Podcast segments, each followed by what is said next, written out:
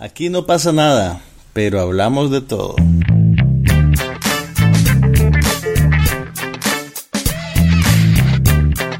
Un podcast sobre cine, TV, tecnología y todo lo demás.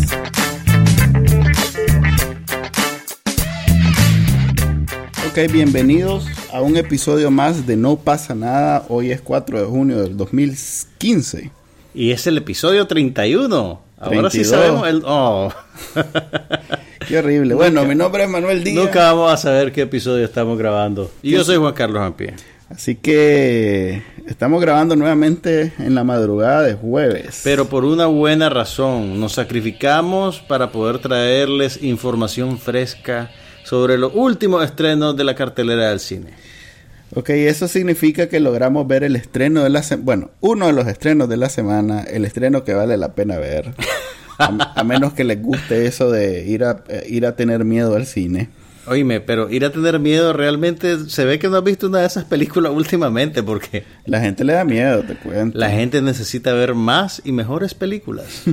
Pero bueno, lo que nos ocupa en este momento es la película titulada originalmente Spy, que quiere decir espía, y que en español se está presentando como... como una chica en apuros. No, espérate, se está presentando una, como una, loca espía. Una loca espía en apuros. Una loca espía en apuro y, y dos locos agentes o algo por el estilo. Bueno, es la nueva comedia protagonizada por Melissa McCarthy y le acompaña en el reparto Rose Byrne, Jude Law y Jason Statham. Y es una, realmente es una muy sólida sátira de las películas de James Bond, pero desde el punto de vista de un personaje femenino. ¿Qué te pareció la película, Manuel? A mí me gustó. Realmente que me pareció, eh, sobre todo comparado con las comedias que he visto últimamente, me pareció que sube la parada muy buena. eh, por ejemplo, eh, veníamos hablando, pues tal vez las otras comedias con las que las podemos comparar recientes, que sean así caras, supuestamente bien con buenos actores y bien escritas. Una espía despistada. Vaya, no estábamos tan largos. Hace toda la diferencia. Sí. La- eh, las dos, tres películas así grandes últimas son este The Interview con Seth Rogen y James Franco. Sí, y la de y la del policía en el centro comercial, Ajá. esas cosas Ajá, así. no, no, esas ni las tomo en cuenta. Esas son películas Disney de la son muy tarde. populares, son muy Sí, populares. sí, y, y son mercadeadas como comedia y la gente se ríe viéndolas. Sí, pero no sé, pues eh, es, el, es el humor de Sábado Gigante. Es un pues. humor bien básico realmente. Sí, y, y en realidad, en comparación, esta película del director Paul Feig encuentra diferentes niveles de humanidad en los personajes que van más allá de, ay, qué, qué risa me da porque es gordo y se tropieza. Sí. Que es básicamente la estrategia cómica de las películas de Paul Blart. Blart. bueno, a ver, eh, Lisa McCarthy tiene como, como, como, como, eh, comediante, eh, es privilegiada en, en el delivery de sus líneas. Pues, eh, Es es muy- realmente, tiene un timing increíble. me recuerda mucho a los buenos tiempos de Eddie Murphy, por ejemplo. Pero mira, no solo, no solo tiene buen timing, sino que logra encontrar capas de emotividad en un personaje que en manos de otra actriz sería eminentemente de una sola nota, pues. Lo cual está muy bien, pero como para mí la comedia es este hasta cierto punto como no sé. Yo en alguna eh, podcast pasado te había dicho que es como el picado y el guaro, pues yo yo no me da igual si es whisky o es vino. eh, Lo que te quiero yo decir- voy a picarme. Lo que te quiero decir es que la mujer es una buena actriz no, estoy claro y que no y solo puedo y que- apreciar y, y da una buena actuación. Y, y como decía, eh, el, el, el, el, el guion está muy bien escrito. O sea, hay capas Las y líneas capas son, de hay capas, de- sí, no, y la- las O sea, líneas son cuando buenísimas. cuando no Mira, es una broma verbal, está hay un en el cuadro. Mira, yo tenía rato que una película no me sacaba una risa por la decoración del set. Ajá, por ejemplo. Hay, o sea, hay un momento en el que tenés una toma que no tiene a ningún ser humano. Sí. ¿Sabes a cuál me refiero, verdad? Sí, a la de la rata. Al- la- la- no, y la del El hotel, hotel el en pasillo del general. hotel. Hay- a ver, tienen que verla para, para entender, pues, pero realmente es una comedia muy bien elaborada. De hecho, yo creo que es la mejor comedia que ha hecho Paul Feig. A ver, para ubicarnos. Paul Feig, digamos que se ganó su, su ticket para ser eh, niño bonito en Hollywood con la comedia Bridesmaids, que creo que se llamaba Damas de Deshonor o Damas de Honor en Apuros, aquella con... con Kristen Wiig, la, Maya la Rudolph, prota- exactamente. eh, puro- Y también Melissa McCarthy aparecía Sí. en esa película. Y por cierto, Rose Byrne también. y también Rose Byrne, que aparece en esta. Y Melissa McCarthy, por Bridesmaids, se llevó una nominación al Oscar como mejor actriz Ah. de reparto. Sí. Vaya. Ahora- Primera vez que escucho que una comedia tiene. No, ese, no y, y- y no es, eh, realmente es raro porque la comedia tiene, digamos, muy... No le dan mucho crédito a la comedia realmente, ni el público ni los miembros de la Pero academia. es que también Bridesmaid yo te decía, no le he visto, no porque no he tenido oportunidad, no le he visto porque no, no aguanté más de media hora de la película. Ok, mi, mi punto es que eh, independientemente de, de las expectativas que uno tenga del género de la comedia, dentro de la comedia vos podés dar una buena actuación que va más allá simplemente de, de- de resbalarte en una cáscara de banano, pues. Sí. Y Melissa McCarthy es una excelente actriz. Sí, no es y por es su una linda excelente comediante. No es, no es su linda cara. Pero también, si te fijas, y, y esto es mérito del, del director y de los guionistas, eh, si vos comparás con las películas de- de Paul Blart, de Kevin James, Sí. Eh, los chistes funcionan a costa de que te rías de la persona porque es obesa. No, Eh, sí, realmente. no, estoy claro. ¿Me entiendes? Pero en- esta no, película- esto es puro delivery de la magia. Y las bromas que tienen que ver con la apariencia del personaje eh, no son bromas que la, que, la, que la rebajen, ¿me entendés? Por eso. Además, ella está en control de Y ella esa- está en control de la situación. De esa penosa situación. pues. Exactamente, exactamente. Entonces son, estas un- son comedias Es es- sensibles. O sea, son, son divertidas. No te pero es que eso no, no, o sea, cuando te digo sensible quiero decir que no es una cosa hayana, pues, ¿me entendés? Que, ah, reíte de este maje porque es feo y reíte de este porque es gordo. Sin embargo, donde más brilla Melissa McCarthy, que eso sí es algo que lo, que, que lo vi en Hit y ahorita lo repitieron, es cuando se convierte en verbalmente abusiva.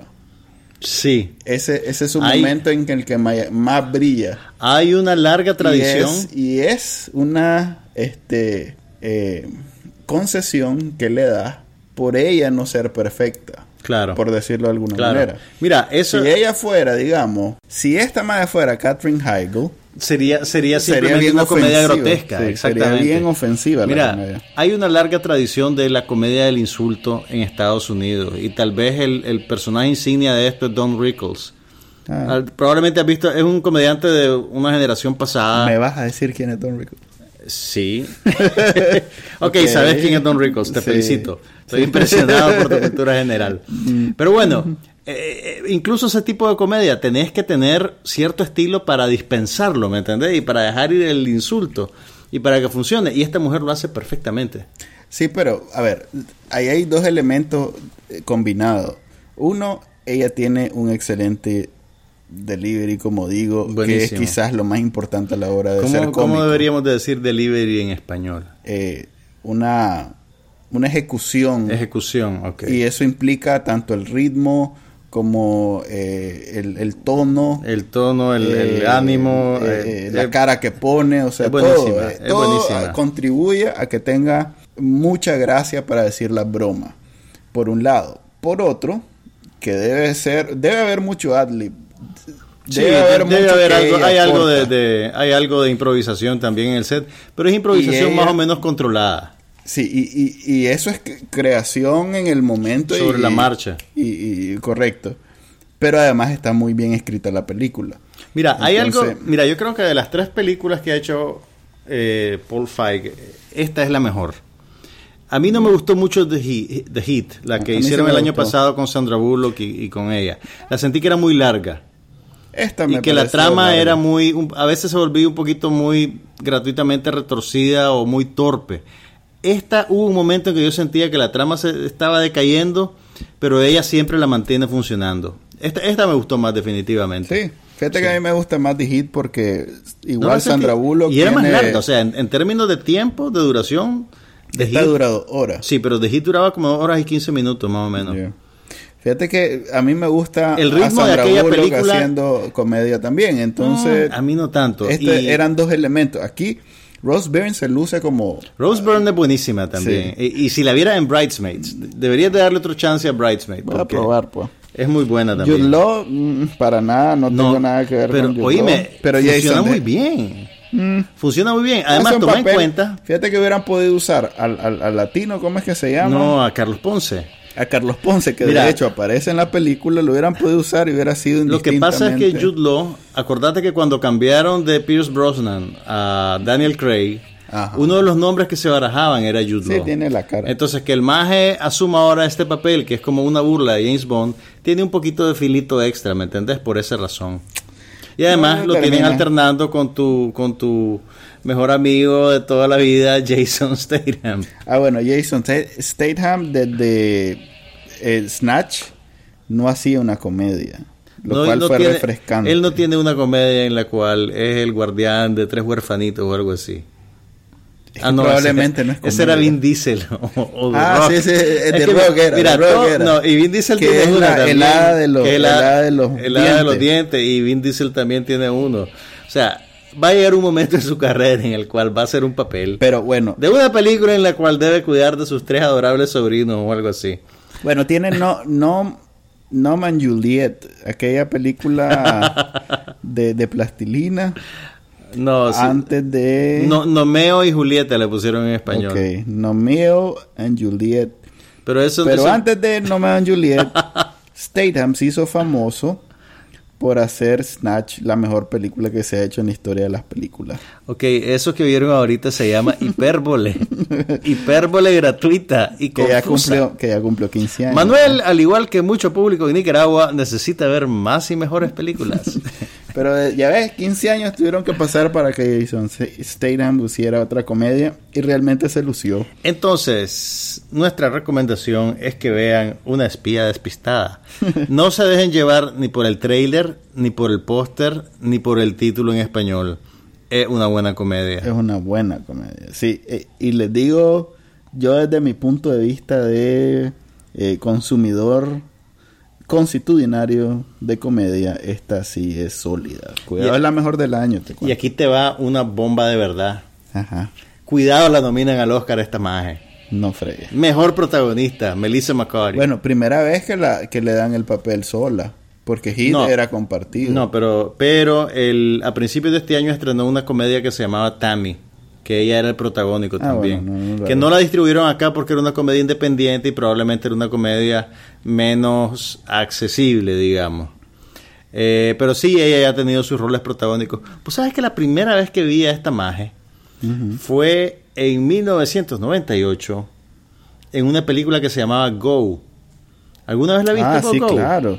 Ella era Buena película, me gustó. me ella tenía una única escena.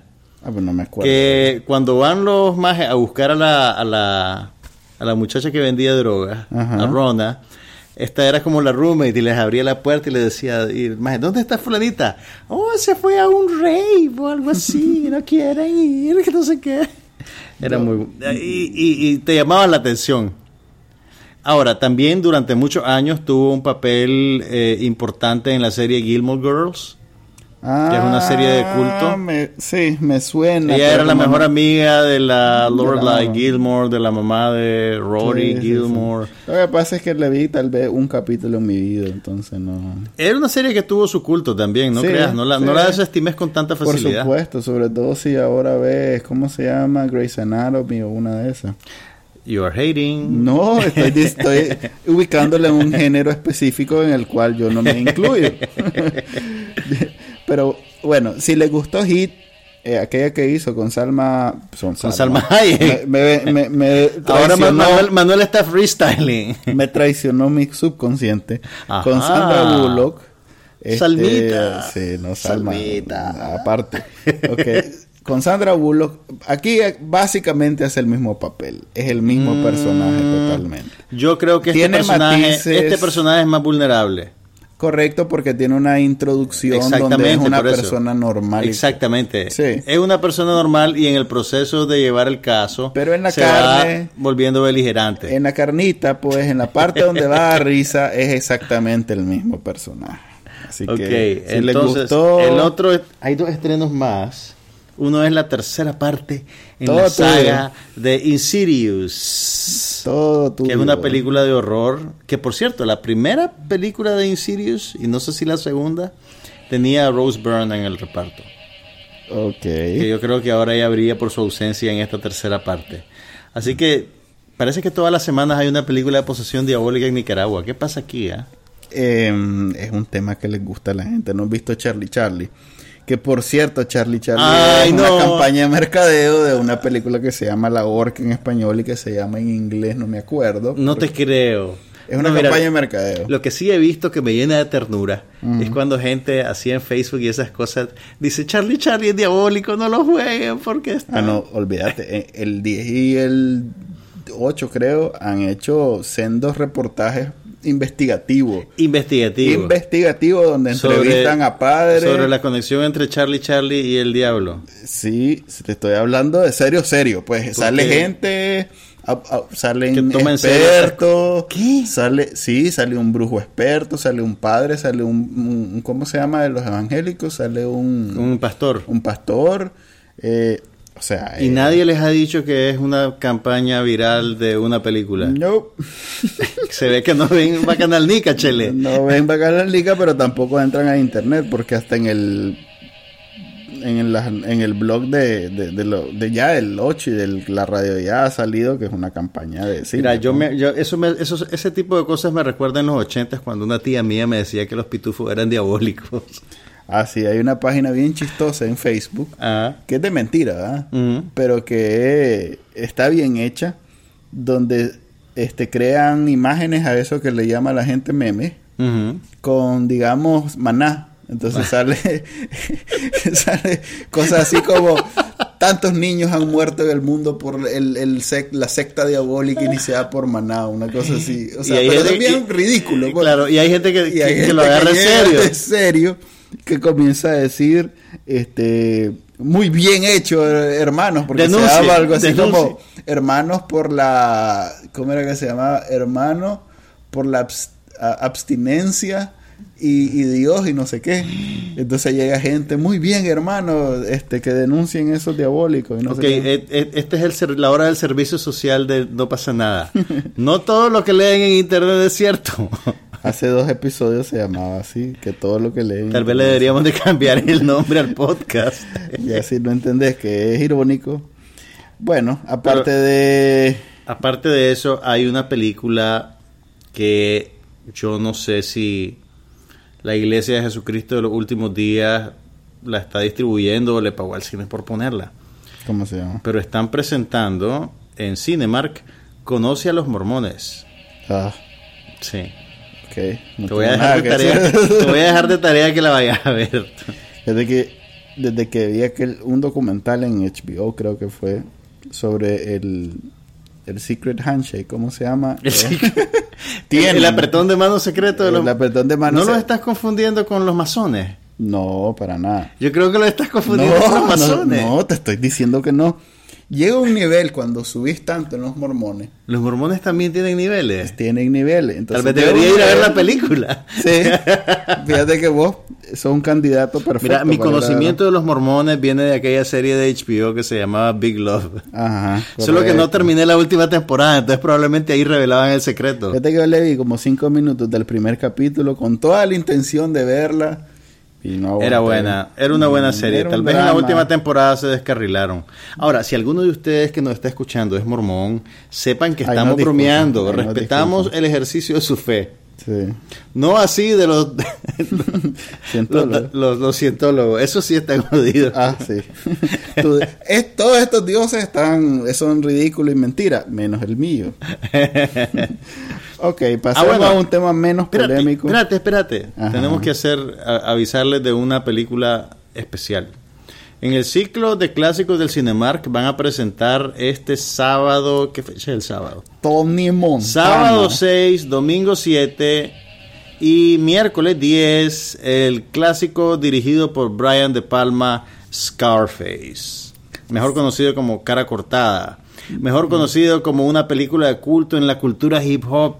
Y aquí como tenemos a nuestro corresponsal del hip hop, Manuel Díaz, él nos va a explicar por qué, por qué tantos raperos tienen una conexión emocional tan fuerte con Scarface, Manuel. Porque fue la película más popular de narcotráfico y de ser gángster y de llegar a la cima del mundo, eh, ¿cómo decirlo? Del bajo mundo. Del bajo mundo. La cima del bajo mundo debe estar bien baja, ¿sabes? ok, a la cima del bajo mundo de los 70, o sea, que se criaron viendo esto.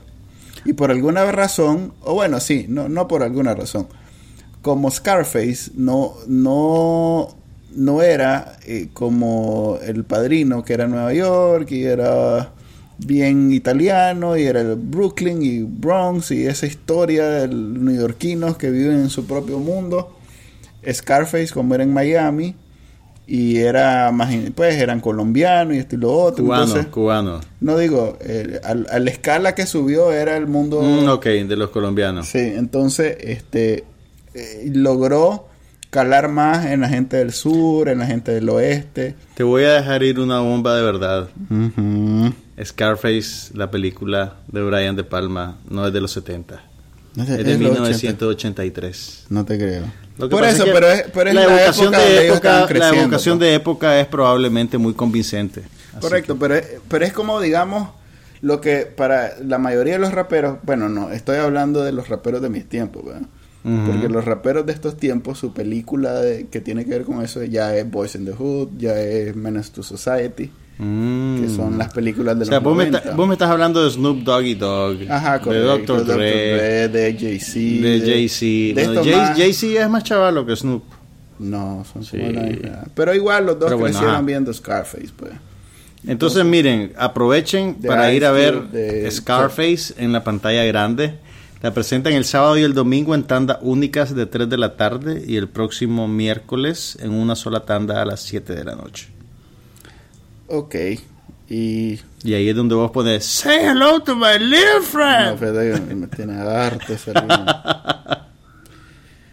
eh, aparte de esas dos cosas en el cine, ¿qué tal si hablamos un poco de televisión? Ah, ajá. Eh, Community tuvo su final de temporada. ¿Cuántos capítulos hicieron? Trece. ¿Y qué tal? ¿Salvaron, rato haciendo ¿Salvaron al paciente? Porque al principio de la temporada vos me habías dicho que... Eh. Mira, eh, y eso que vos sos acólito de, de sí, yo, yo veo el monaguillo, soy el monaguillo de la iglesia de community. No, pues, a ver, yo veo muchas comedias y es de mis favoritas, no es mi favorita, pero sí es de mis favoritas. Lo que pasa es que tiene unos capítulos muy bien hechos. Esta temporada de ahorita. En general. Community es una serie eh, al revés de las, de las comúnmente famosas, pues, que empiezan, eh, digamos, modestas llega un momento donde se vuelven populares y comienzan a tener pretensiones un poquito más ambiciosas sin lograrlo. Hmm. Como tal vez... Bueno, pero, Esa, es una palabra cargada, porque yo creo que no podés alcanzar un nivel de refinamiento si no sos en principio ambicioso y pretencioso. Eh, por ejemplo, aquel hay un episodio de Community famoso que es como un homenaje a Pulp Fiction, que eso es una cosa. eso, eso es la definición de pretencioso y funciona. A ver, lo que pasa es que aquí está la diferencia. Community nunca quiso, nunca fue pretencioso. Sin embargo, fue inteligente. Fue, fue, eh, la palabra sería, eh, no tuvo miedo a experimentar. Eso es una gran pretensión. No, porque nunca pensaron ni ser la serie más vista eh, ni se guiaron por lo que comercialmente estaba pegando. Pues. O sea, te lo pongo de esta manera. Chuck Lorre. Ese es comercial 100%. Sí, pero. Tiene una fórmula y la aplica, la aplica, la aplica y no se sale de Y te aseguro que, que tiene mucho que ver el rating de los episodios anteriores, lo que escriben para el próximo episodio. Estamos clarísimos. Estos eran pequeños ensayos eh, donde el artista hacía lo que quería. Hacía lo que le roncaba. Exactamente. Independientemente de si lo veía una persona o lo veía en Exactamente. Y, y, poco a poco fue logrando que las cadenas, en especial NBC, eh, se hartara de ese modelo. Lo y que pasa también, lo corrieron. Harmon, Harmon también era bien volátil para trabajar y por eso fue que lo corrieron porque estamos hablando de artistas y él es en realidad pero un verdadero pero vos podés tener artistas que funcionan dentro que son funcionales ¿me entendés? y no lo dudo y no dudo por ejemplo que haya sido difícil. el de el de Arrested Development tenés ahorita a Paul Feig por ejemplo hay gente que puede producirte una serie y echártela a andar sin quemar todos los puentes Pero bueno, ¿cómo estuvo la temporada entonces? Mira, eh, es que es difícil medir Community por la temporada y es mejor hablar de los episodios. ¿Tuvo buenos capítulos? Tuvo buenos, tuvo, otro, ¿tuvo capítulos tan buenos como los de antes. Es que ya tiene algunos, ya hay algunas cosas que vos esperás. Por ejemplo, el capítulo de Paintball ya lo esperás y lo tuvo. Y es excelente. Eh, pero quizás el mejor capítulo, y no solo de esta temporada, sino de toda la serie, es el final de temporada. ¿De esta temporada? Sí, porque es, un toda la serie? es un editorial. Vaya. Es un editorial al significado que tiene la televisión hoy en día. Y hay un diálogo de Abed que es como la, el, autómata que vive, eh, o sea, es alguien, es como un intermediario entre la serie y, la audiencia. Porque eh, es como, digamos, vos y yo, hablando en términos más allá de simplemente me voy a sentar a ver esto, sino más bien quién escribió, quién produjo, quién, quién actuó, todas esas cosas. Pero a un nivel eh, casi que lo hace ver como un androide. Pues. Sí. Entonces, eh, tiene un par de monólogos, en, no son monólogos en realidad, pero discursos. pues. soliloquios. Ok, soliloquios. Esa es la palabra de la semana. Tiene un par de soliloquios. Bueno, no, uno tiene un soliloquio que ojalá no esté diciendo una vulgaridad. Tiene un soliloquio y al final el mismo Harmon hace un editorial tipo Chuck Lorre. De hecho, hace una referencia a Chuck ¿Contexto? No. Hace un comercial ficticio que ya era un gag que estaban comenzando a hacer un trope. No, un trope, perdón. Trope. T-R-O-P-E. Un trope. Entonces, que ya lo estaban comenzando a hacer desde esta serie desde esta temporada, perdón. Ah, ah, ah un correctivo para vos. ¿Sabes? Bueno, no sé si lo empezó, pero Robocop, la original de Robocop, tenía comerciales ficticios. Ah, sí, recuerdo. Sí. Sí. Pero bueno, volvamos aquí al Community. Ok. Este, este capítulo, ese capítulo, tiene ese pequeño espacio donde define muy bien la relación digamos epílogo jodido. Un editorial donde en, la, en el personaje de Abed se proyecta el creador de la serie. Sí y, habla de la relación que tenemos nosotros con la televisión. Y lo define muy bien. O sea más allá del personaje y la serie y todo define perfectamente cómo el lugar que ocupa la televisión en la vida del ser humano del 2015. Ok, pregunta técnica. ¿Ya dijo Yahoo si va a haber otra temporada de Community? Y todo o la película de Community que han anunciado tantas tres cosas tres cosas fueron interesantes. Ese pequeño tuco. Ok. El editorial del final del episodio donde el mismo Harmon habla de lo que hizo lo que ha hecho lo que ha significado para él en, un, en uno de esos. como una despedida. es que tenés que verlo, es genial, porque es tipo, vos sabes eso, baterías no incluidas, este producto puede ser diferente a la... Es como, como instrucciones de un manual de... Exactamente, nada más que ahí, lanza, este, eh, eh, no sé qué, no sé cuánto, un montón de cosas. ¿Tengo que ver toda la serie para apreciarlo? No, este capítulo debería ver todo el mundo independientemente de la serie. Vaya. Muy bueno. Pero al fin, no me dijiste, lo, lo, lo y van lo tercero, Y lo tercero es que juegan muy bien con todo ese... ¿cómo Incertidumbre. Sí. O sea, que hacen referencia a, a la movie, eh, hacen referencia a que qué pasa, nunca hemos hablado de qué pasa después de las Six Seasons de la movie. Vos sabes que el, el, el, el, no sé, el grito de lucha de ellos es Six Seasons en a movie. Entonces, eh, ¿qué pasa cuando ya es la Seven Season? Pues que no, se sabe, van a hacer la película. Los rumores son que sí la van a hacer, solo que no, le están, no, lo están anunciando porque este capítulo es tan sentimental, de hecho no da tanta, bueno, sí da risa, pero es más lo sentimental, que no le quieren robar la atención ahorita a, este capítulo. Quieren que sea este el evento, por lo menos hasta que anuncien lo de la película. Suena, suena un poquito como el arco dramático que ha seguido tras bambalinas Arrested Development, que también es una serie así bien particular, bien idiosincrática, que tiene su culto detrás. Sí, pero en ninguna de estas nunca se rompe eh, esa la cuarta pared. Así es. nunca, nunca pasa eso como lo hacen en Community.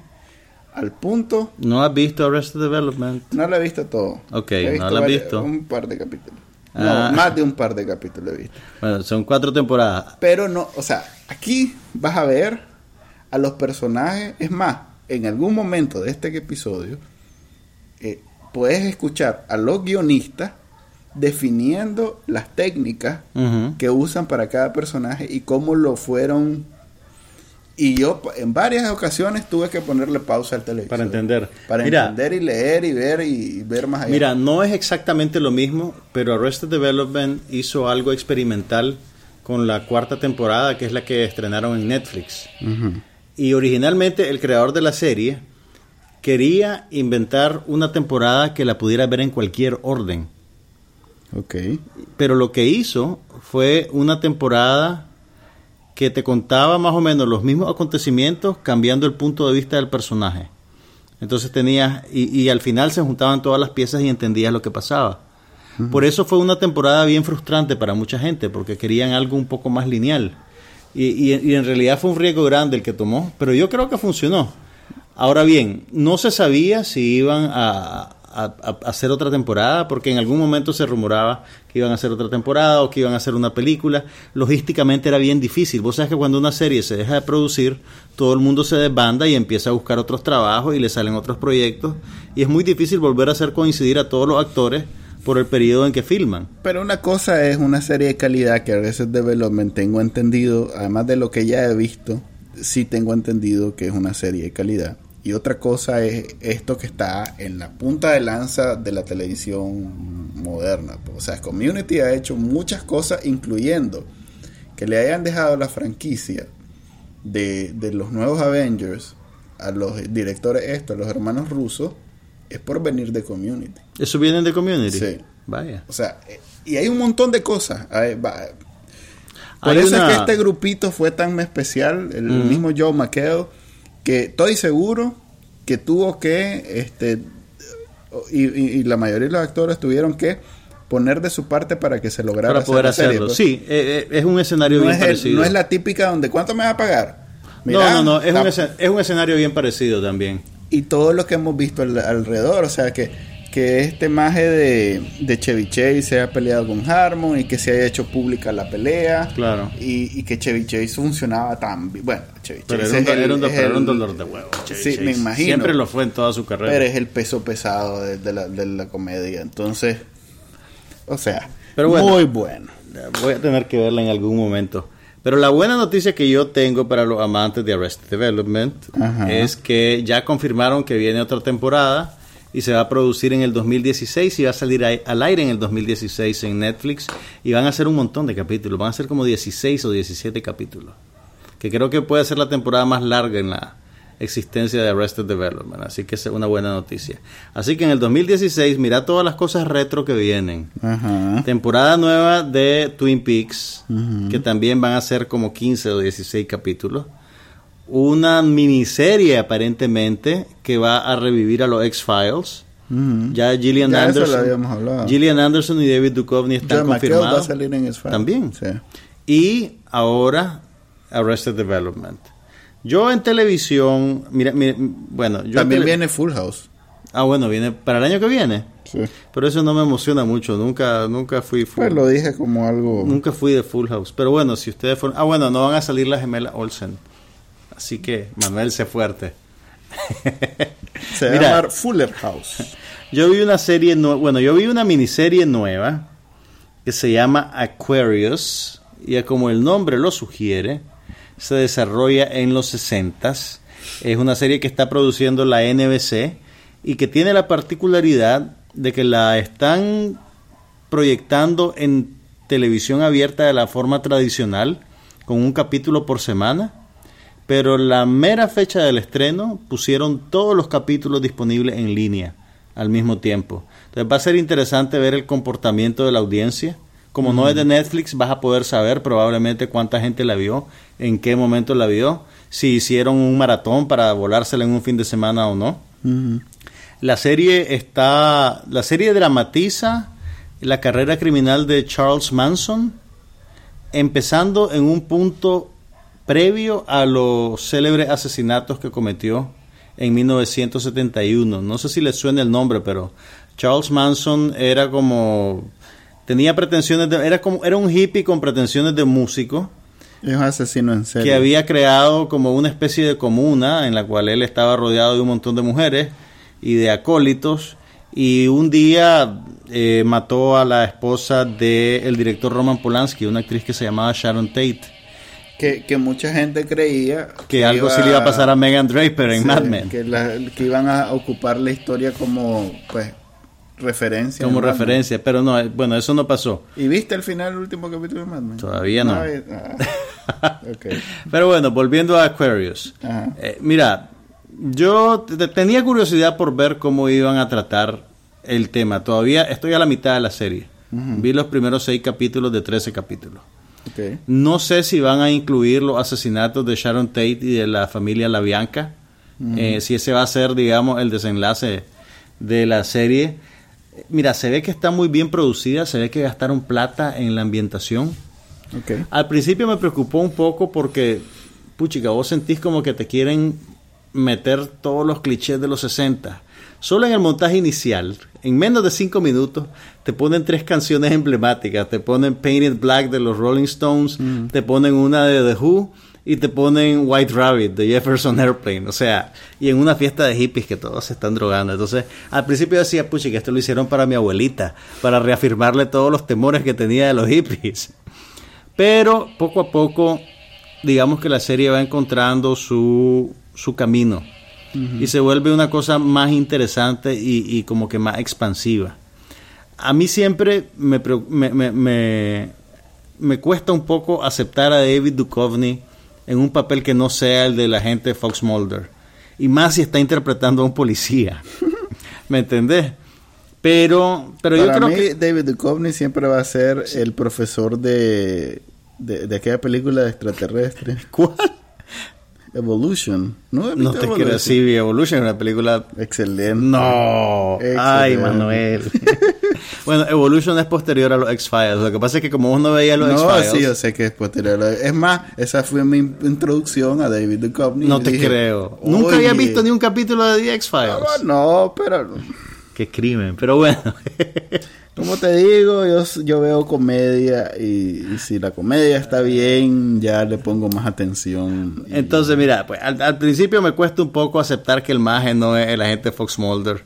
Pero ya después de como el tercer capítulo le vas agarrando a la serie y, es interesante, fíjate, yo creo, que la voy a terminar, que es un buen es un buen piropo ahora en estos días en el cual estamos saturados de televisión. Puede ser que esa serie le deba su existencia a Hannibal, que es probablemente, sí, que es NBC, sí, no lo que le ha ido muy bien. No lo dudo. Entonces, eh, eh. lo que sí es que es una serie contenida en sí misma. No van a ser otra temporada. Ya. Es una miniserie, pues, que tradicionalmente conocemos como una miniserie.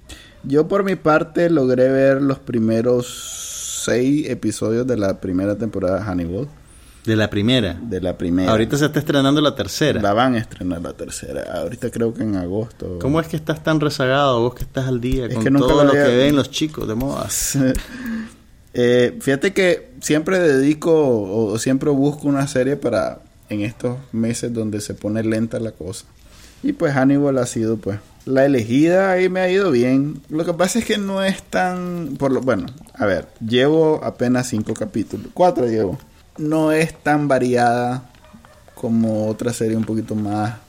Tiene muy buenas críticas. Todo lo que he leído sobre ella ha sido. Y sí, es muy buena. Positivo. Me ha impactado mucho. He salido consternado al estilo de Walking Dead en algunos capítulos. Menos mal que no te guste el drama. No, Hay que solo ves comedia. Es que es muy. Eh, a ver, es muy Ok. En el sentido que salen cosas que nunca... Dicen que es inconcebible que esas cosas salgan en televisión abierta en Estados Unidos. Es demasiado. Pues, por ejemplo, un capítulo... nunca se me había ocurrido una muerte donde alguien lo entierran para sembrar encima de él planta. No te creo. Nunca se me había ocurrido. Eso, ¿Nunca viste Six Feet Under? Sí vi Six Feet Under, pero no pasaba eso. Eh, pero, que, bueno, aquí viene un huerto así como de 10 personas donde sembraron encima de ellos hongos para, para aquí comer. Viene, Aquí viene un spoiler. A Nate en Six Feet Under lo entierran en un cementerio ecológico en el cual no te meten en un ataúd, simplemente te cubren con te cubren con gasa o con lona y te entierran directamente en la tierra y encima al, al- al- o al pie de un árbol o te plantan un arbolito encima. Pero este Entonces maje- cada árbol es un hippie que, A que- ver, que no este se quería enterrar a la manera este antigua. asesino los enterraba, les ponía suero para que no se murieran in- inmediatamente. O sea, lo enterraba vivo. Los enterraba vivos y sembraba encima de ellos Honguito. honguito. Entonces Piensen en eso la próxima vez que estén No. escogiendo las extras de su pizza. No, sí, es, es- es- realmente que ese vos sabes, Beaver's Discretion is Advice. al Está comienzo. Está bien puesto. Ok, O sea, la voy a ver. En el primer capítulo que se come un- el pulmón de alguien, eh, vos decís, ala, pero ya te lo esperabas porque es Hannibal, pues. Mm. Pero yo decía, bueno, este es el límite, de aquí no van a pasar, ¿qué y, va a ser? y cada no, capítulo pues? lo va superando. Cada capítulo va peor. Tenés que ser fuerte, Manuel, y llegar al final. Pues sí, Te lo estoy viendo. Lo estoy viendo al suave. La verdad es que lo estaba... ¿Vos has visto las otras, los otros productos audiovisuales con Hannibal? Sí. E- Es más... ¿Viste este, Manhunter? No, creo que Manhunter no. Vi Hannibal, vi Silence of the Lambs y vi Red Dragon. Esto es basado en Red Dragon, de hecho. Eh, Mira, Manhunter, para, para, que la, para que le des una buscadita, es la primera aparición de Hannibal Lecter en el cine.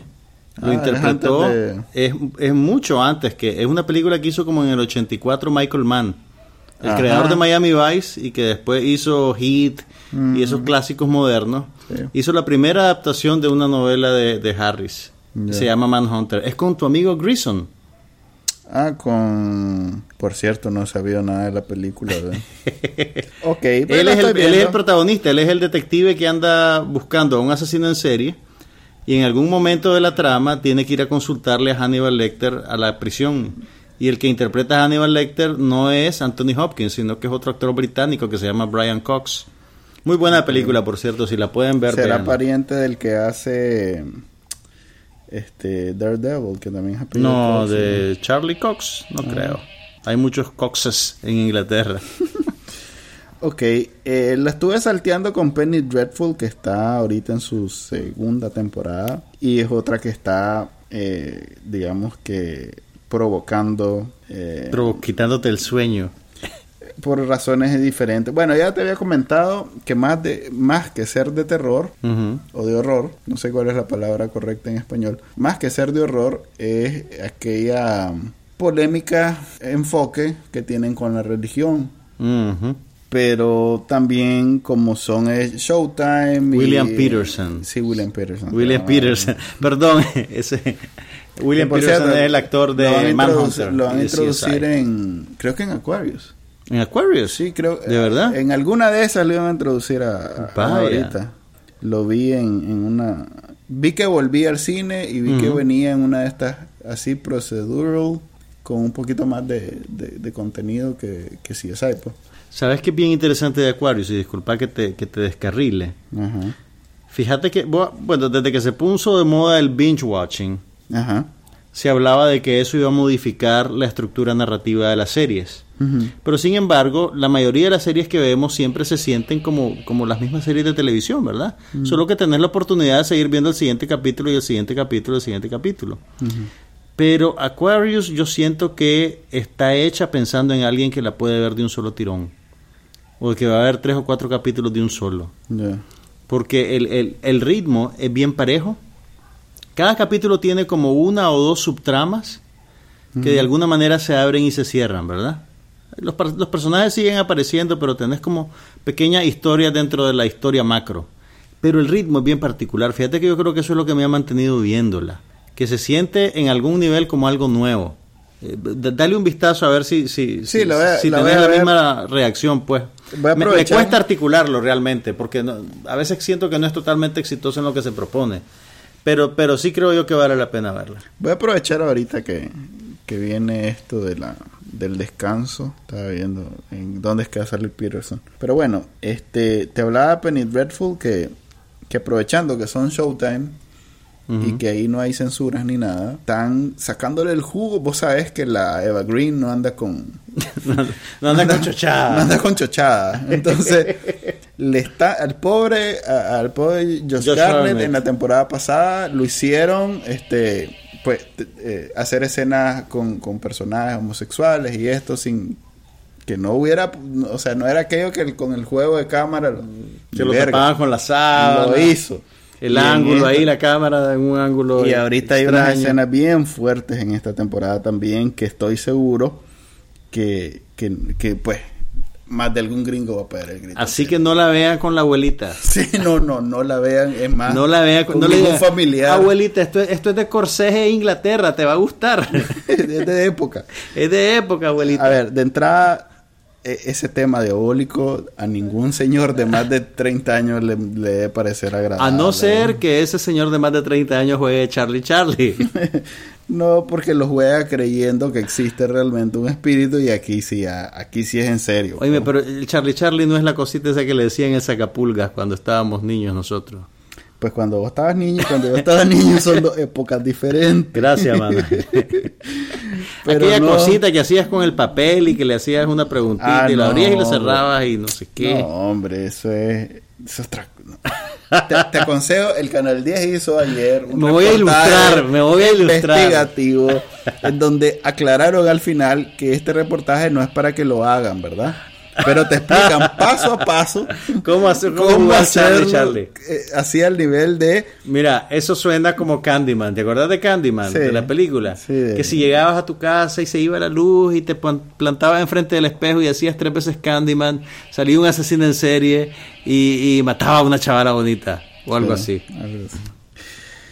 Ok, ¿viste el escándalo que... El escándalo. Eh, La noticia que supuestamente Netflix estaba probando anuncios de pre-roll, se le llaman cuando antes del Ya dijeron que, que eso no es cierto, que no lo van a hacer nunca. Pero sí probaron, ¿Probaron? sí. Ah. Fue, alguien en- alguien lo, lo vio así en, en, en vivo, Ajá. en el momento, y fue el que... El que dio la voz de alarma. Sí, pero, mira, es bueno que vean que hay una reacción negativa para que no empiecen a meternos supuesto, anuncios ahí. Por supuesto, si nadie hubiera dicho nada, te aseguro que no lo descartan como... Ok, ¿qué más has visto en la semana aparte de... Mira, esos seis, esos seis capítulos de Aquarius se comieron todo mi tiempo libre, debo confesarte. Ok, yo además de Penny Dreadful, que está muy buena, y de... Mm. Qué envidia, yo quisiera ver tanta televisión como. No, Freddy, solo he visto Penny Dreadful y... Y. Hannibal. Y Hannibal. ¿Y Community? Pero Community un capítulo... Ah, por cierto, Eh, ajá. la- los fans de Community hicieron el- el- la observación que fue buena idea esto que estuvieran lanzando los capítulos una vez a la semana como televisión. En vez de tirarlo todo de un en solo. vez de subirlos todos de un solo a Yahoo. ¿Por qué? Porque dio, el, dio la oportunidad de, por ejemplo, este último capítulo, vivirlo colectivo. pues. Ok, sí, que eso es algo que se está perdiendo por la, por la política pues de hacer, de liberar toda una temporada de un Exactamente, solo. Porque, o sea, tal vez algún capítulo de House of Cards fue trascendental, pero como vos lo viste un día yo lo vi tres meses después, No lo platicamos. no, no lo vivimos como evento. Claro. pues. Y esto sí. esto Mira, sí eso en- entiendo lo que ellos dicen y de alguna manera también yo extraño que la televisión pueda tener ese, ese elemento unificador del, del, del discurso y de la conversación. Ujú. Eh, en los 80, por ejemplo, cuando venían los finales de las telenovelas brasileñas, todo el país se paralizaba. Ahora que hay tantos canales y todo eso, es difícil que una novela tenga el mismo efecto que tuvo Roque Santero, por ejemplo. Ah, Eh, pero, pero sí, pues eso lamentablemente somos unos cuantos nostálgicos aferrándonos con dientes a esa chuchada. Eso se va a morir, pues eso va a cambiar. Pero no, fíjate que yo creo que eh, este experimento, porque Netflix se ha convertido en un gran experimento, todavía no está dicho qué va a ser el futuro. mm. Lo que sí está, estoy más o menos claro es que ya nadie va a estar esperando el día para verlo. O El día y la hora, pues. Sí, el día y la hora, O pues. sea, o, o sí, pues cuando, pero cuando caiga toda la serie, pues. O no, no, más bien me refiero a cuando caiga tal capítulo. O sea, a Sí. mí me parece que el futuro va a ser lo que hizo ahorita Community con Yahoo. O sea, va a ser... Tirar un capítulo a la En demanda, o sea, yo voy a decidir que lo quiero ver, me voy a meter a verlo, pero no voy a poderlo ver todo, Todo de un solo. todo de un solo, sino Mm. que el uno va a estar tal semana, el dos, aunque pueda volver y ver... Eso este, es como una serie. Eso es- Sí. Pero, pero Netflix ya había hecho eso con alguna serie. No, me- no te puedo decir exactamente con cuál. Pero ya habían hecho algo con tal vez una serie nueva, pues que no tenía la audiencia ya construida que tiene Community. Y bueno, es lo que hicieron aquí en Latinoamérica con Better Call Saul. Ajá. En Estados Unidos, AMC ponía un capítulo digo, semanal. ese es el modelo y que aquí te lo ponían semanal también, el, el día, al día siguiente que lo estrenaban en Estados Unidos. Te aseguro que el elemento de, de- que produjo este último capítulo eh, tiene que ver con el- e- ese, esa capacidad de poderlo eh, presentar como una pieza. Tiene que Única tener, tiene que tener en un volumen, fecha. tiene que tener un volumen de vistas extraordinario para cambiar la tendencia, creo yo. Yo creo que el binge vino para quedarse, para bien y para mal. Pero bueno, Ya veremos. ¿Qué más hay en televisión? Esto, este escándalo de, lo, de la familia esa de 19 y no de sé los qué. Sí, ha tenido a- a- a- por lo menos a la televisión gringa. La televisión gringa está Consumido. movilizada, pero es que ¿sabes qué es lo que pasa? Que esa gente son además activistas cristianos ultraconservadores. Sí, sí, pero es- eso, eso es lo que, que han hecho sido grande, muy han sido muy vocales a la hora de atacar y promo a la hora de promover leyes que limitaran los derechos de las personas transgénero. Y en Estados Unidos, a propósito, pues, coincidió esta semana con que se presentó en la portada del último número de Vanity Fair. Ujú. Caitlyn Jenner, que es, digamos, la, la persona en la que se que realmente es Bruce Bruce, Jenner. Jenner. el ex esposo de la mamá de las Kardashians. Se hizo ya el proceso para cambiar de género y ahora se presentó. ¿Viste, Con su- ¿viste con lo su que nuevo dijo, ser. ¿Viste lo que dijo Jon Stewart? ¿Qué dijo ¿No Jon viste Stewart? la pieza? Ah, sí lo vi, sí lo vi. Que dijo que Muy muy, bien, todo bueno, pero ahora que sos mujer, te vamos a valorar por cómo te ves. Sí. sí. ¿Qué edad tenés? Y si, y si, y si, y si sos lo suficientemente atractiva para Así tener es. relaciones con vos. Así claro, él es. está siendo irónico, pero en realidad eso es lo que hacen los esa medios. es la cultura gringa, po. Eh, No te vayas muy lejos. No, aquí no, aquí No, aquí no, que vas a creer. No, fíjate que eso, eso sí tenemos como gente, o sea, aquí las mujeres no es por cómo se ven. Que haya un, un pedazo de, de- de la Vos no- cultura. ¿Estás siendo irónico o estás no, hablando en no, serio? estoy hablando en serio, o sea, no fregué. eh, la primera dama no es por cómo se ve, de donde se desprende todo su poder y todo su. O sea, en Pero- Estados Unidos. Mencioname a alguien que no sea atractivo visualmente, que tenga algún tipo de poder en Estados Unidos, que sea mujer. O sea, la pobre ¿Te Elizabeth te Warren. ¿Te gusta la Hillary? No, pero si fuera desagradable, te aseguro que no sería la Hillary.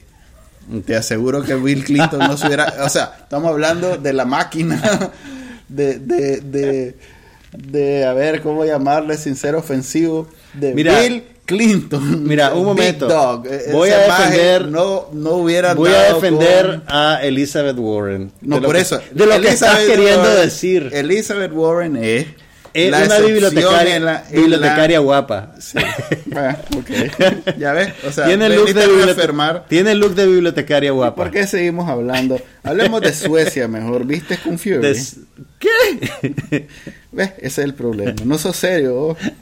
Kung. Fury es esa película eh, crowdfunded Ah, ok. del lo maje que- sueco Claro. que gracias a 600 mil dólares que le donaron, más como como yo, en Kickstarter. Así que, empiecen maje- a mandar esos dólares, muchachos. Esos sweet, sweet dollars. El maje hizo una, ¿cómo llamarle? Un cortometraje de 30 minutos evocando todos los clichés de los 80. De las películas de acción de los 80. Sí. De las que hacía así Carolco. ¿Te Ajá, de correcto, Carolco, de exacto. las que hacía. Carolco? Exactamente. ¿Qué me va a decir a Michele? Sí, entonces, es más, hasta hay efectitos que te hacen recordar cuando el VHS, vos sabes que le ajustabas el tracking a la cinta. Claro que sí. Hasta eso tienen. pues. Se las recomiendo si quieren recordar los 80. pues. Y bueno, ¿qué Y en- más? En tecnología, seguimos Ah. con la cuenta regresiva para el evento de Apple, que ya se saben dos cosas certeras. Dicen Mm, que no va a haber revisión del Apple TV todavía. ajá. Dicen que le falta afinar cosas, le falta afinar contratos de contenido, o, o puede ser que estén volando, tirando esa bola ahorita para después sorprenderte el 8 de junio. Y dicen que sí se va a estrenar ya el nuevo servicio de música por suscripción. O sea, lo que iban a hacer con Beats, Sí, con Beats. y con su iTunes Radio ya parece que eso se va a juntar, va a ser una sola cosa. Lo vamos a saber el 8 de junio. Por cierto, en el Google I.O., que es la, el gran congreso, feria o conferencia del- de los Google, que fue la semana pasada, eh, presentaron, entre otras muchas cosas, el nuevo servicio de Google, que es Google Fotos. Que antes estaba amarrado a el... A Gmail. No, a No. Google Plus. Ah, ok. A esa red social de Google que casi Que nadie nunca, des- usa. nunca despegó. Eh, lo separaron porque tú, eh, una de las cosas, o lo más importante de Google Plus era esa función de la foto. Entonces, para evitar eh, que la gente le tuviera alergia a, a- a Google Plus y por eso no usara Google Fotos, lo separaron y ahora es un servicio independiente que cualquiera puede usar, ya tanto en iOS como en Android como en la computadora normal. Es una especie de Dropbox. Es una especie de Dropbox solo para fotos Ok. pero tiene dos particularidades. La primera es que te están dando eh, espacio ilimitado. Mm. Yo ya subí mis 150 mil fotos que tenía en la computadora. Oíme, pero espérate, no hay nada gratis en esta vida. Es ilimitado. ¿Pero qué ganan ellos? ¿Cómo hacen dinero ellos? De la misma manera que te dan Gmail con mucho espacio o todo lo demás, ellos están interesados en la información. Pero eso es Google. Eso es para todo, todo lo que hace Google está interesado en una cosa, en la información que puede sacar ¿Pero de qué vos. información me sacan en ese proceso de subir mis fotos? ¿Los lugares que visité? Estás haciendo las preguntas mm, eh, equivocadas. Si querés después... Oh, oh, ok. de- déjame que te explique lo, lo que anunciaron y después le hacemos las críticas. Que no se diga que Manuel Díaz es condescendiente. A ver, A ver, dale, solta tu primero, verso. eh, es in- claro, no es ilimitado con fotos de 5 megas, pues es limitado con fotos de alta resolución, pero hay, hay ahí un, Hay límites. hay un límite en el tamaño de la foto. Pero ilimitado. ¿Estás claro? O sea que ya nunca más te vas a tener que preocupar por Sí, espacio. la capacidad. Puedes subir todo a Google Plus, a, a Google Fotos. Uno. Y dos, viene con un buscador que es magia negra. Te invito a que si subís toda tu foto, pongas el nombre de cualquier persona y te comienza a presentar fotos de esa persona. No se sabe cómo lo hacen. Hmm. O sea, a ver, contexto. No es infalible. Contexto. O sea, no es que le tengo que enseñar una foto de la persona. No. Pones el nombre. Es más, poné ahí, digamos, Pero busca las fotos, gato. pero busca las fotos que yo subí o todas las fotos que todo el mundo subió. No, las tuyas, obviamente. Ok. O sea, O sea, la ventaja es que no tenés que estar tu ordenando. privacidad. Sí, claro. De alguna manera. Mira, eh, lo que quiero decir es que tiene eh, ah, funciones de categoriz Categorización. no, de catálogo. Catalogación. ¿Catalogación? Ok, Sí. No te hacer un catálogo. Mira, estás diciendo las palabras incorrectas. ok, pero no, es que no me suena, igual yo no me la sé la palabra, pero eh, tiene esas funciones especiales que en realidad son nunca vistas. Pues, por ejemplo, poner gato, que pues, es relativamente fácil, o bueno, Y salen todas las fotos que le has tomado a tu gato. de tu gato. Que son muchas. Que exacto. por ejemplo, yo. Manuel sale es como un- la vieja de los gatos. Sí, sale un montón de fotos de gatos. Manuel tiene Pero 10 puedes gatos. poner, digamos, Managua y te salen las fotos que tomaste en Managua. Mm. Pones Francia y te Sin salen que yo haya tenido que etiquetar la foto. Nada. Con nombres, Nada. con lugares, con fechas. Eso es lo maravilloso, que ya no tenés que perder tu tiempo, que esta foto la tome con quien Mira, eso, eso es maravilloso, pero te confieso que me da un poco de miedo. Ok, ahora sí puedes empezar a hablar de... Te puedes poner tu sombrero de papel de aluminio y comenzar... eh, eh, obviamente, si no estás dispuesto a que Google se meta en tu vida y, y- y- y sepa información sobre vos, este no es un servicio para vos. Ahora, pero- este, bueno, yo estoy en una minoría porque aquí todo el mundo le dice al Facebook hasta lo que desayunó. Por eso, o sea, yo tengo más confianza en Google que en Facebook. Por lo menos yo sé que eh, cuando estoy metiendo información en Google, sé que voy a obtener algo a cambio. Como por ejemplo esto de la foto, o en el caso de los buscadores, voy a Pero en encontrar Facebook la gente recibe En Facebook yo sé que no estoy- reafirmación de la imagen que quieren proyectar de sí mismo al mundo. Lo cual no es una no tiene ningún valor para mí. Debe tener para muchas A Manuel no le importa el que dirán. Así. Pues, digamos que estoy claro que atrás hay un mae contando los centavos, que están ganando gracias a ese sentimiento que están haciendo. Manuel, desde que conquistó Farmville, ya no le hace al Facebook. No, cómo no, he hecho trabajo ahí, pero. En resumen, recomendado para esos que tienen muchas fotos y que no quieren ordenarlas ni categorizar hacer un catálogo de ellas, ni taguearlas, ni... Mira, eso es bastante práctico porque te confieso que yo, bueno, yo curiosamente no soy muy de tomar fotos, como yo crecí en los 80, Manuel. Cuando tomarse una foto era un avión y era un evento. Carísimo. Y era carísimo. Entonces, ese impulso que tiene la gente ahora de tomar fotos de todo, de todo, de todo. Igual, igual yo no. Lo, no lo tengo, pues, ¿me entendés? Pero las fotos que sí he tomado, pues, que cuando viajé, que cuando son cumpleaños y cosas así la he descargado a mi, a mi iPhoto en, en mi computadora. Pero nunca las etiqueto, pues realmente no me tomo la molestia de, y etiquetarlas y armarlas en álbumes y, o sea, no, pues, ¿me entendés? Y esa es precisamente, este, eso es lo que Google está asumiendo ahora, explotando ahora. Hmm. Es más, hace más cosas que simplemente presentarte la foto cuando metes en el buscador las palabras clave. Te crea álbums automáticos, te hace animaciones reconoce cuando varias fotos son de, una, de un mismo momento, entonces crea una animación bonita. Mira, esto me suena como el, el pues desde hace ya varios años se hablaba de que, de que, el futuro era tener toda tu información en la nube. Y esto parece como un, un aceleramiento de esa tendencia, pues.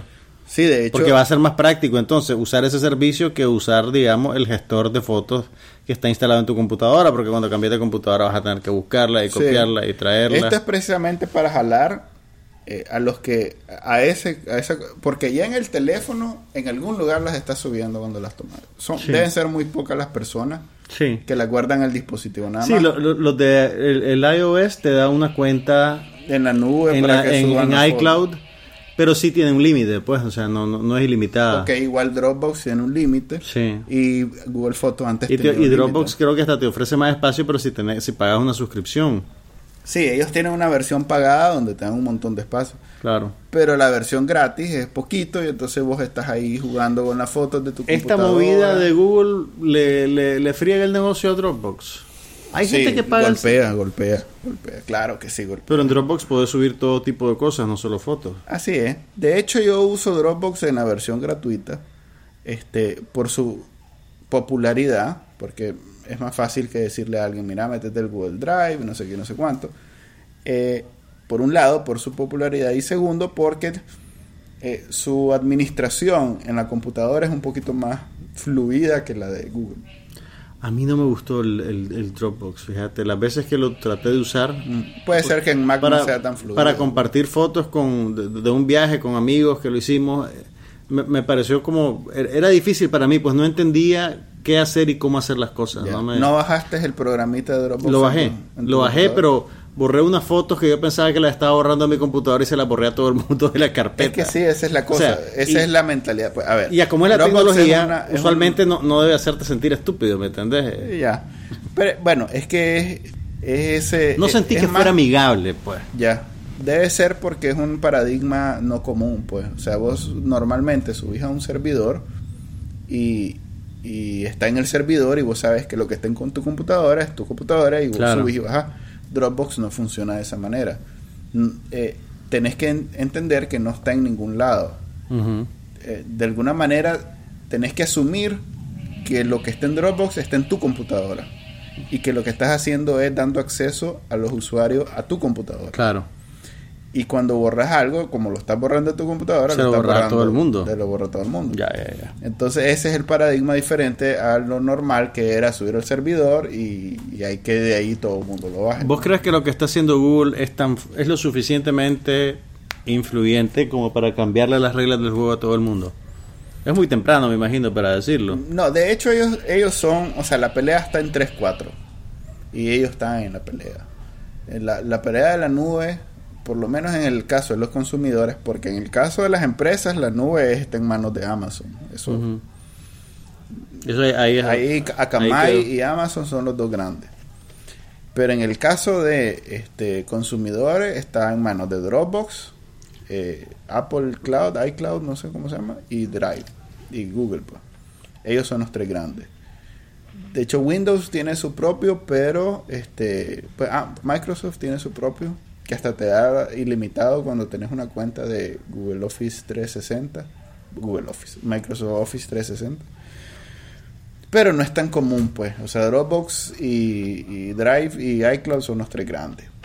Y es más, yo sacaría iCloud de la cuenta La porque es Mac. Es, muy- es un nicho pues. muy pequeño. Es muy pequeño. Entonces Dropbox y Drive son los dos grandes. Y Dropbox como es agnóstico de plataforma eh, es como el más grande en términos de consumidores. Pero Google está haciendo estos golpes que, que, pues le mueven el piso. Mucha gente se va a cruzar a partir de esto, vas a ver. Y se los recomiendo para que lo bajen. Como respaldo de todas las fotos que toman en su dispositivo y de paso de las que tienen en la computadora. Bueno, ese es el programa de hoy. Nos vemos la otra semana. ¿Qué, bien, qué estrenan la otra semana? ¿Tenés La idea? otra semana creo que estrenan El. Mundo Jurásico.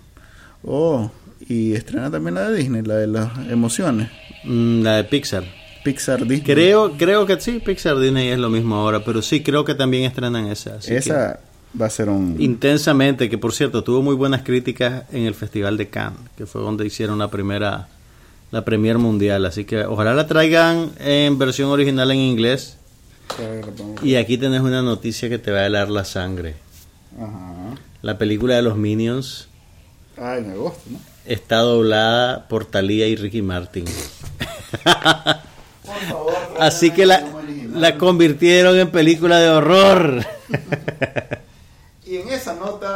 Nos despedimos. Gracias por escucharnos. Buenas noches.